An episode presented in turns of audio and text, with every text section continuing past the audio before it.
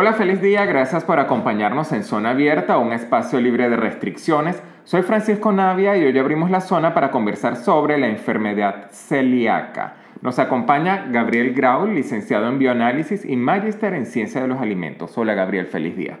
Hola, ¿qué tal? ¿Cómo estás, Francisco? Todo bien, gracias por acompañarnos. Gabriel, hay muchos mitos alrededor de lo que se habla de la intolerancia al gluten, que también eso es un término que hemos discutido fuera de micrófono que no está correctamente utilizado o está mal utilizado. Sin embargo, bueno, los que se autodiagnostican culpan al gluten para cualquier problema de su tracto digestivo, cualquier diarrea. ¿Nos puedes explicar realmente qué es la enfermedad celíaca y qué es el gluten? Porque uno mezcla todos esos términos. ¿Nos puedes aclarar un poquito eso? Eh, sí, eh, es una eh, enfermedad muy interesante en ciertamente existen muchos mitos alrededor de lo que es el gluten y de los términos que eventualmente utilizamos. Estrictamente hablando, pues la enfermedad celíaca es una enfermedad autoinmune crónica eh, que afecta a varios órganos y este, que se produce en individuos que están genéticamente predispuestos. Y obviamente se desencadena producto de la ingestión de alimentos que contienen gluten o proteínas relacionadas al trigo, como pueden ser las proteínas de la cebada y el centeno. O sea, eh, eh, la enfermedad celíaca no necesariamente es una alergia al trigo, es otra cosa. Son dos cosas distintas. Eh, la enfermedad celíaca, a diferencia de las alergias, no está mediada por una respuesta del sistema inmunológico en donde intervienen las inmunoglobulinas E, es decir, las alergias. Las alergias porque se ocasionan por este sistema inmunológico que produce las inmunoglobulinas del tipo IgE. Esas inmunoglobulinas no están presentes en la enfermedad celíaca, entonces son dos cosas distintas. Ambas son desencadenadas por el trigo, pero son dos respuestas completamente diferentes del sistema inmunológico, que es el que nos defiende contra todo lo externo, contra los microorganismos, las bacterias que, causan enfermedades, eh, pero son dos eh, entidades completamente diferentes. Cuando uno come trigo, eh, y hablamos trigo porque entendemos que eh, el gluten está relacionado con el trigo, sin embargo, bueno, hay otros granos que también heredan un poco ese tipo de proteínas. ¿Cómo es la respuesta inmunitaria? ¿Realmente el cuerpo ataca el trigo o ataca a otros componentes? Eh, del trigo o algunas enzimas que genera el cuerpo. ¿Qué es lo que ataca el sistema inmunológico? Ok, bueno, estrictamente hablando, el gluten corresponde a las proteínas que están presentes en el trigo.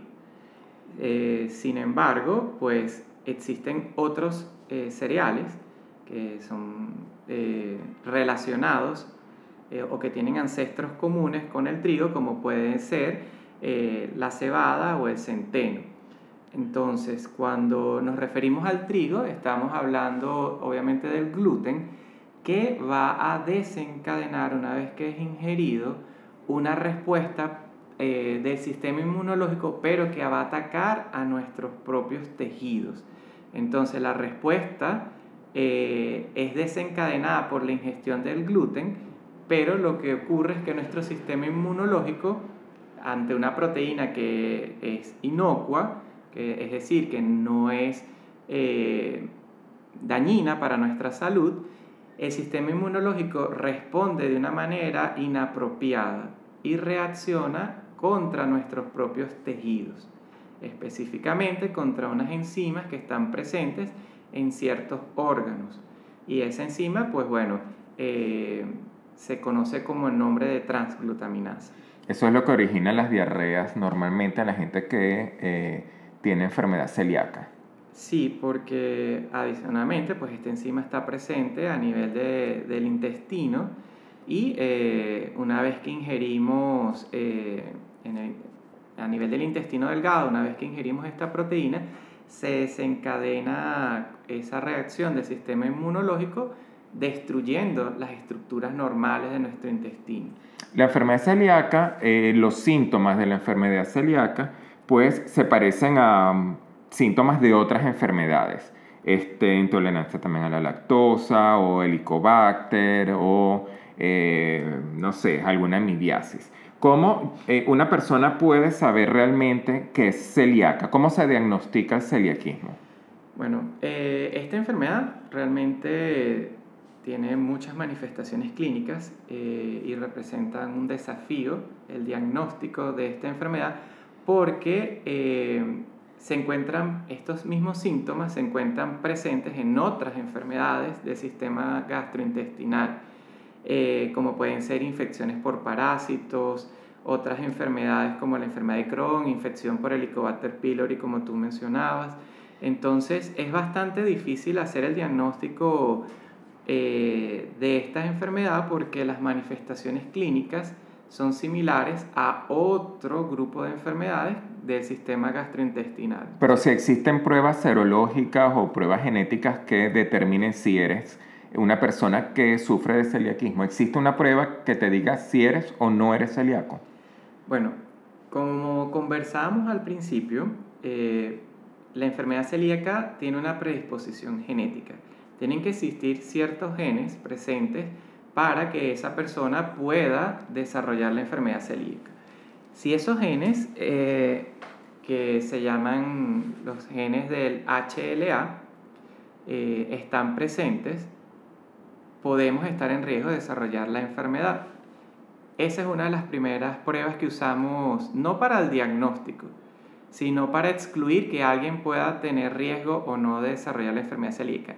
Pero sí existen otras pruebas en donde existen pruebas invasivas o no tan invasivas. Las invasivas es la biopsia del intestino delgado, en donde el médico evalúa eh, mediante esa metodología la posibilidad de que el paciente sea celíaco o no, y ese es el gol estándar. Pero adicionalmente tenemos unas pruebas en el laboratorio que son de sangre que nos permiten ayudar a confirmar, a corroborar que esa, esa impresión clínica, diagnóstica de todas esas manifestaciones que tú mencionabas están asociadas a una enfermedad celíaca. Esas pruebas se hacen en sangre este, y eh, hablamos del el nombre de esas pruebas, son los anticuerpos antitransglutaminasa, los anticuerpos antiendomiciales y los anticuerpos antigliadina de aminada. Esas son una de las baterías de pruebas que usualmente disponemos en el laboratorio para ayudar al diagnóstico o a la confirmación de esta enfermedad. es decir, una persona eh, no es que se vuelve celíaca a lo largo de su vida, sino que ya tiene esa predisposición y de alguna u otra forma hay algún factor que desencadena la enfermedad en alguna etapa de su vida. Te explico por qué. Si yo tengo esos genes, no necesariamente soy celíaco. Tiene que haber factores ambientales como puede ser, por ejemplo, este, la alimentación, eh, que, la lactancia materna o no, eh, que me pueden a mí desencadenar que yo me vuelva un celíaco. O sea, para ser celíaco no basta que tengas, eh, que seas portadora del HLA de Q2 y de Q8, sino que este, requieres otros factores ambientales para poder desencadenar la enfermedad. Sí, es, es así. Y esos este, factores ambientales este, hoy en día son muy debatidos. Eh, es muy interesante todo lo que se conversa eh, en torno a, a, por qué unos individuos sí y otros no. Eh, si lo vemos desde un punto de vista mencionando eso, esos dos genes que tú hacías referencia, el HLA de Q2 de Q8, el 30% de la población a nivel mundial tiene esos genes. Es decir, son HLA de Q2 de Q8 positivos. Sin embargo, solo un 1% desarrolla la enfermedad. Es decir, deben haber otros factores externos que eh, desencadenan que nuestro sistema inmunológico reaccione de una forma inapropiada a esa a esa proteína. Pero una persona no nace celíaca, una persona eh, a lo largo del transcurso de la vida, de, ingerir el gluten, ¿verdad? Que cada vez está más presente en nuestra alimentación, producto de la globalización, en zonas del mundo en donde antes el gluten no era comúnmente ingerido, ahora sí lo es, este, más todos estos factores ambientales van a desencadenar que esa persona se vuelva celíaco. Volviendo al punto de los hermanitos, Puede que un hermanito sea celíaco y el otro en el transcurso de su vida también se vuelva celíaco. Entonces a ese otro niño hay que monitorearlo. Eh, o sea, el factor genético juega un papel fundamental en el desarrollo del celiaquismo, sin embargo, este, no necesariamente lo vas a padecer. Esa sería la conclusión. Perfecto. ¿Y cuáles son los síntomas generales de una persona celíaca? ¿Qué, ¿Qué, síntomas ella va a tener en su día a día? Bueno, generalmente a nivel de los niños, este, que eso es otro de los mitos de la enfermedad celíaca, que pensamos que solo los niños son diagnosticados con enfermedad celíaca. Eh, a, nivel de esa población, lo que más vemos son las manifestaciones gastrointestinales. Puede haber falta de crecimiento, pérdida de peso. Además, recordemos que el niño no tiene la capacidad todavía de explicarle al padre por qué cada vez que como pizza, cada vez que como pan me siento mal, mamá no quiero comer. Entonces, esos niños pues tienen diarreas crónicas, este, eh, también pueden tener irritabilidad y pérdida de peso y falta de crecimiento, que es lo que asociamos más comúnmente en la población infantil. A nivel de los adultos, pues vemos malestar, fatiga, agotamiento, en el caso este, también una pérdida de peso, podemos tener eh, osteoporosis, diarrea crónica y eh, en las mujeres este, infertilidad de causa desconocida. Hay eh, algunas patologías más susceptibles a padecer el celiaquismo, es decir, este, una persona que tenga una patología distinta o una enfermedad es más susceptible a que se desencadene la enfermedad celíaca o todas las personas tienen más o menos la misma posibilidad de tener esa intolerancia o ese celiaquismo al gluten? Esa es una pregunta muy interesante, pero sí, efectivamente existen algunas condiciones que están asociadas con un mayor riesgo de desarrollar la enfermedad celíaca, como por ejemplo las personas con diabetes mellitus tipo 1 tienen un 5% más de probabilidad de desarrollar enfermedad celíaca eh, las personas con síndrome de Down entre un 4 a un 20% más de, de, riesgo de desarrollar esta enfermedad. Entonces sí, pueden existir este, enfermedades autoinmunes eh, eh, o enfermedades de tipo autoinmune y tiroideas que puedan predisponer a desarrollar la enfermedad celíaca. Si una, si una persona celíaca no se cuida, no trata la enfermedad, ¿qué tan grave pudiera ser? Bueno, el tratamiento de la enfermedad celíaca es la no ingestión de gluten, de proteína del trigo, estrictamente hablando, o proteínas relacionadas al gluten, como conversábamos inicialmente, el centeno o la cebada.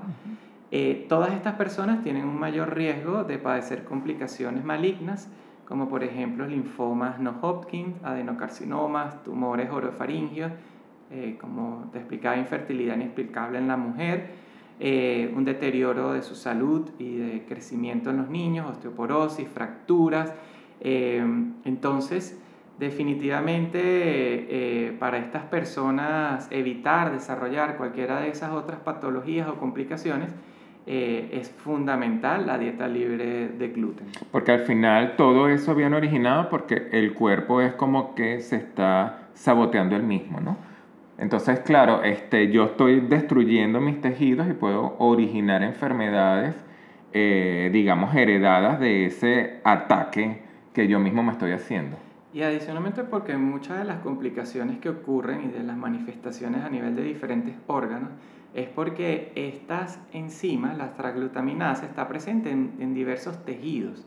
Entonces, va a haber eh, ese ataque que tú mencionas del sistema inmunológico contra otros tejidos o órganos presentes en el organismo, valga la redundancia, que, eh, que pues van a ser complicaciones producto eh, de esta enfermedad celíaca y de la ingesta de, de, trigo constantemente. Entonces es fundamental, a pesar de que hoy en día la mayor parte de los pacientes diagnosticados son adultos, hacer el, el, seguimiento, el monitoreo de estos pacientes y obviamente de sus otros familiares. La, la, enfermedad celíaca no se cura, simplemente tenemos que estar pendientes de dejar de ingerir ese, ese tipo de proteína, específicamente el gluten en este caso. Es así. Del gluten y de proteínas similares. Ajá, correcto. Perfecto. Entonces, este, cuán, si una persona que es celíaca deja de ingerir gluten, hace una dieta libre de gluten, eh, su recuperación pudiera ser rápida? Bueno, obviamente va a depender del estado en el que se encuentra la enfermedad, ¿verdad? Porque si ya hablamos de una enfermedad celíaca sintomática, eh, pues las manifestaciones son mucho más potentes eh, en los pacientes que ya tienen síntomas que en aquellos que pueden estar de una forma silente o de una forma latente. A nivel de la recuperación, pues va a depender del daño que haya ocurrido a nivel del intestino delgado eh, y pues puede hablarse de unos cuantos años hasta que pueda ya estar completamente normal. Ah, hablaste de un término interesante que, o dos términos, la fase silente y la fase latente de la enfermedad. ¿Nos puedes explicar un poquito eh, de esos dos términos, de qué se trata cada uno de ellos? Sí, la enfermedad celíaca silente es cuando las manifestaciones son mínimas, eh, pero ya vemos que hay un daño a nivel de la mucosa cuando se hacen las biopsias o ya las pruebas en sangre, las pruebas serológicas son positivas.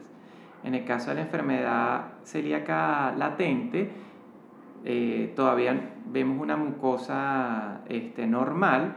Eh, obviamente el paciente tiene que ser HLA de Q2 o de Q8 positivo. Si no somos HLA de Q2 o de Q8 positivo, no vamos a poder desarrollar la enfermedad celíaca. Pero este paciente este, puede mostrar una serología positiva a pesar de que su mucosa es normal. En el caso del sintomático, pues ya hay, ya hay un daño de, de esa mucosa y por eso hablamos de que, esto es, que la enfermedad celíaca es como un iceberg. Ya cuando vemos los síntomas, esa es la puntita del iceberg, pero lo que está debajo, este... Vamos a ser llanitos, la puntita del iceberg es la diarrea que uno tiene todo el tiempo, pero debajo de eso hay un montón de cosas. Eh, sí, exactamente. Perfecto, fíjate. Eh, ¿Dónde debe acudir o a qué especialistas debe acudir una persona cuando tenga dudas si es celíaco? Bueno, a nivel de la población infantil, obviamente el pediatra es el médico que inicialmente eh, diagnostica o, identifica la posibilidad de, padecer una enfermedad celíaca o no. Ya cuando hablamos de los adultos, pues puede el médico, a veces de las mujeres eh, de cabecera, eh, que son las que más ocurren, que más frecuentemente visitan al médico, Puede ser su gastroenterólogo, puede ser su médico internista, puede ser su médico nutricionista. Muchas veces ellas son más diagnosticadas que los hombres. Es simplemente por el hecho de que se cuidan más, van más frecuentemente al médico. Una mujer que ve que tiene una anemia persistente, pues va a tratar de, de, de solicitar ayuda. En el caso de los hombres, pues somos menos frecuentemente diagnosticados porque asistimos menos al médico. No nos gustan los médicos. No. Fíjate, y, y, además creo que también uno mismo puede darse cuenta si yo como pan, si como un bizcocho, si como algo que tenga gluten, pues yo me debo dar cuenta también que me siento mal. Es, esa reacción puede ser eh, tan brusca que uno como una persona normal, común y corriente, se dé cuenta que eso es lo que te está cayendo mal. En el caso del adulto sí, porque pues nosotros podemos ir eh, por ensayo y error conociendo qué alimentos eh, nos hacen más daño o, o, cada vez que ingerimos algún alimento nos desencadena una reacción adversa y podemos identificar como es, a ese alimento como la causa, ¿verdad?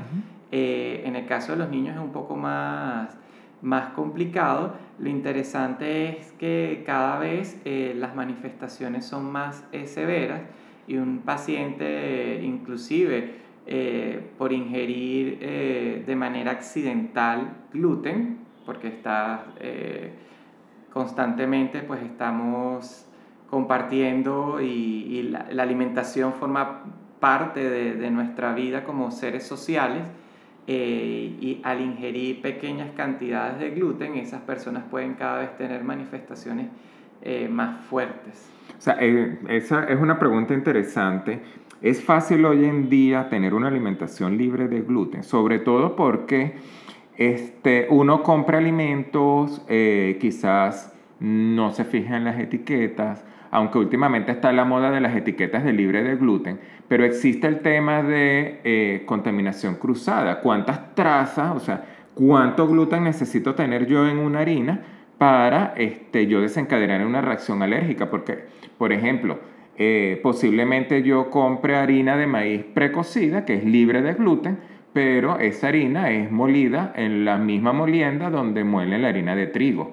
Entonces, este, eso puede desencadenar una reacción eh, al gluten dentro de mi organismo, nada más por esa simple, mm, esa simple traza que está del, del hecho de la molienda.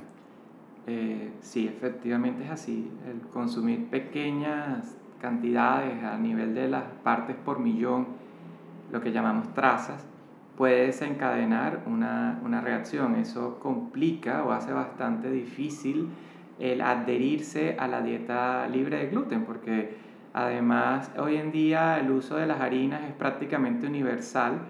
En mucha de nuestra alimentación gira en torno al consumo de harina de trigo, eh, a nivel del pan, a nivel de los diferentes alimentos, de la pasta. Eh, y eso complica mucho eh, el mantener una dieta libre de gluten. Además, efectivamente sí, en los últimos años, producto de, de, toda la información que tenemos de esta enfermedad, se ha hecho mucho más eh, famosa, por decirlo de alguna manera, o más conocida por la población general. inclusive, este, gracias a muchos famosos, pues esta, esta enfermedad ha, ha, ha sido ha salido a la luz y este, vemos toda esta cantidad de alimentos, como tú mencionas, libre de gluten, más sin embargo es costoso mantener una dieta libre de gluten. Cuando hablamos de que queremos consumir otro tipo de harinas para sustituir a la harina de trigo, eh, por ejemplo, las harinas de yuca, tenemos harinas de plátano, harinas de arroz, eh, son todavía hoy en día bastante costosas y en algunos casos hasta artesanales, no es tan sencillo acceder, además es que cambia toda la dinámica a nivel de la familia, pues porque si tenemos un celíaco, eh, tenemos que tener mucho cuidado a nivel de la cocina, ¿verdad? Como tú comentabas, de no mezclar los alimentos. Además que, por ejemplo, si tienes varios niños, pues al final, pues todos tus niños van a comer sin gluten. Porque es injusto que uno le deje una torta que sabe rico y otro le deje una torta de harina de plátano. Sí, además que eso, eso que tú mencionas es súper interesante porque una de las propiedades tan maravillosas de la harina de trigo es esa capacidad de esponjamiento, ¿verdad? Que es lo que hace que ese pan levante cuando, cuando lo horneamos, que ese bizcocho levante, tenga esas propiedades de textura que tanto nos gusta este, cuando las ingerimos, ¿verdad? Gracias a eh, a, la composición de, esa proteína de, trigo a nivel de sus aminoácidos, eh, hace que sea una proteína maravillosa desde el punto de vista de la panificación o de todos estos alimentos que tienen harina de trigo. Se hace bastante este, difícil, no comérselo. No comérselo y de, tener una cocina que, que, pues cumpla con todo lo eh, que sea nutricionalmente balanceada, completa, ¿verdad? Y, eh, hoy en día todo gira en torno a la, a la harina de gluten y hace bastante difícil y costoso sustituir la harina de trigo. Además que algo muy interesante es que no todas las proteínas comparten esa capacidad de esponjamiento. Entonces yo no puedo sustituir al 100% la harina de trigo cuando quiero hacer productos sucedáneos que imiten eh, eh, a la harina de trigo para hacer pan. Eh, entonces sí, se hace bastante complicado, complicado y costoso. Sí, fíjate, este, se ha masificado, digamos, el conocimiento sobre la alergia, la intolerancia y el, tema del celiaquismo. Vamos a meter todos esos términos que sabemos que no son los mismos en una misma bolsa. Este, entonces, al universalizarse eso, también pues hay muchos mitos. ¿Cuáles son los mitos actuales sobre la enfermedad celíaca?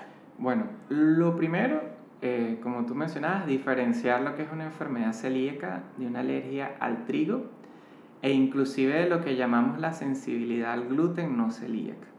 Eso es otro tema bien interesante que este, son todas estas personas que experimentan los mismos síntomas gastrointestinales y no gastrointestinales, porque también hay manifestaciones no gastrointestinales, este, cuando comen gluten y, esos, eh, y todos esos problemas eh, se solucionan cuando esas personas llevan una dieta libre de gluten, es decir, que no es un celíaco, tampoco es alérgico, al trigo, eh, pero presenta las mismas eh, manifestaciones o problemas gastrointestinales que un celíaco cuando eh, ingiere el gluten. Dentro de los primeros mitos, no es una enfermedad rara, no es una enfermedad que es únicamente asociada a la población europea, blanca, caucásica, este, es una enfermedad que producto de la globalización pues, ha aumentado su prevalencia y ya, ya no es una enfermedad de un grupo étnico exclusivo o de una población infantil, sino que también eh, se encuentra presente, es diagnosticada en los adultos. Esos son parte de los mitos que tenemos que empezar a, a desmontar en, en, cuanto a la enfermedad celíaca. Interesante, fíjate. ¿Cuáles serían tus recomendaciones a una persona celíaca? Bueno, Primero, no comer gluten.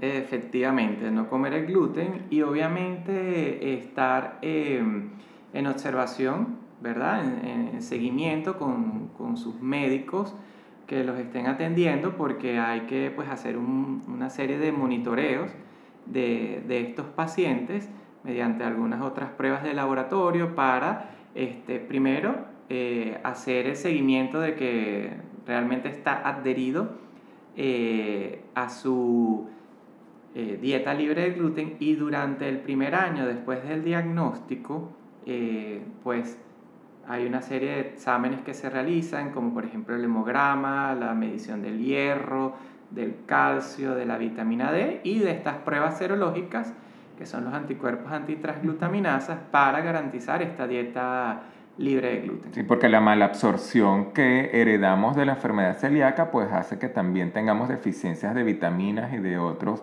elementos importantes. Exactamente. Ok, mira, eh, bueno, y ustedes señores, si ustedes van a comer en la calle y tienen dudas de una comida, pues no se la coma, pide una fruta o un huevo que es libre de gluten. Entonces creo que uno tiene que ser también consciente eh, sobre todo uno como adulto, los niños es más difícil controlarlos, pero uno como adulto, bueno, hay que cuidar las tentaciones. En la vida las tentaciones hay que saberlas manejar. Fíjate, tenemos unas preguntas que nos llegaron vía mensaje directo a nuestro Instagram, arroba zona abierta, y al WhatsApp más 1-829-818-4600. La primera pregunta dice, soy celíaco. ¿Puedo comer alimentos con gluten de vez en cuando? Bueno, ya creo que eso lo conversamos hace un poquito. Soy celíaco, no debo de consumir gluten este, ni siquiera de vez en cuando. Es bastante difícil.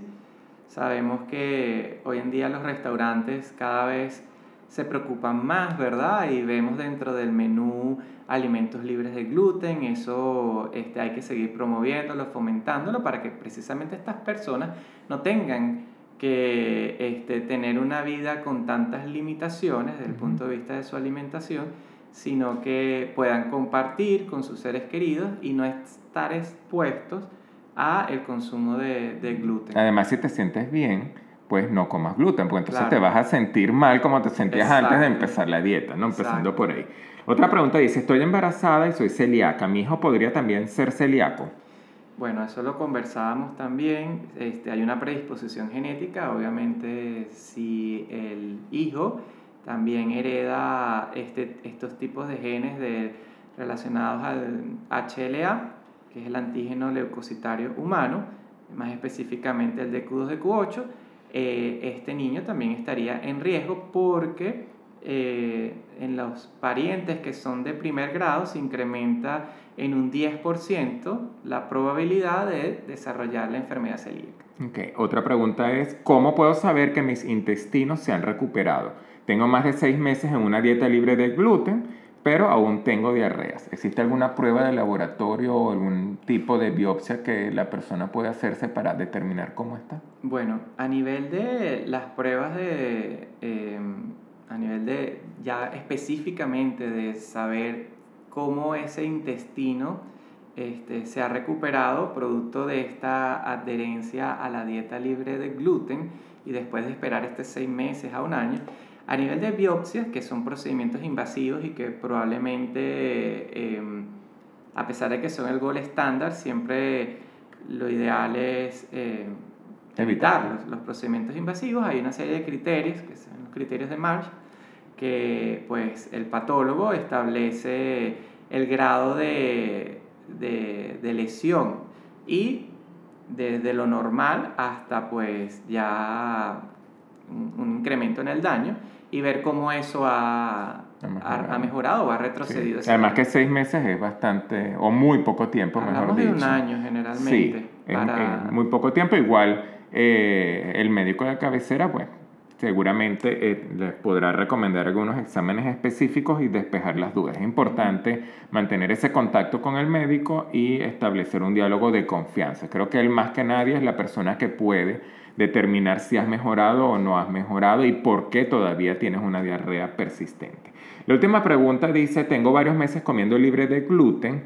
Esta persona pregunta si requiere algún tipo de suplemento para compensar el no comer gluten. Habíamos hablado de que, bueno, era interesante tomar suplementos, pero no para compensar el no comer gluten, sino para compensar la mala absorción. Exacto, producto de todo este daño que, que ocurre a nivel de, de, las vellosidades intestinales y que limitan, pues, la absorción de estos otros eh, vitaminas eh, minerales, eh, reponerlos, y eso, pues, es parte de, de todo el abordaje ya de, desde el punto de vista del médico, con su paciente, obviamente, eh, para poder pues, eh, recuperar todo, todo lo que es la salud.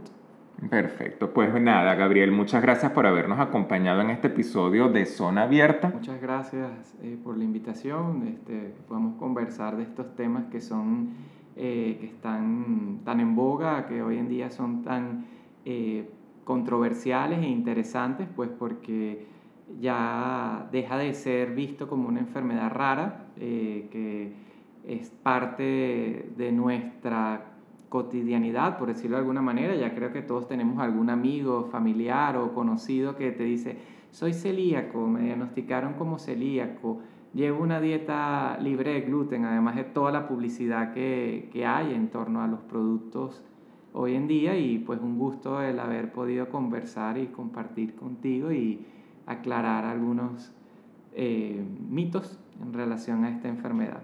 Pues nada, nuevamente muchas gracias por tu tiempo y ustedes amigos recuerden suscribirse a nuestro canal Zona Abierta para que no se pierdan ningún episodio. Pueden seguirnos en Instagram como Zona Abierta y en mi cuenta personal arroba f.navia. Será hasta la próxima, cuídense mucho, bye bye.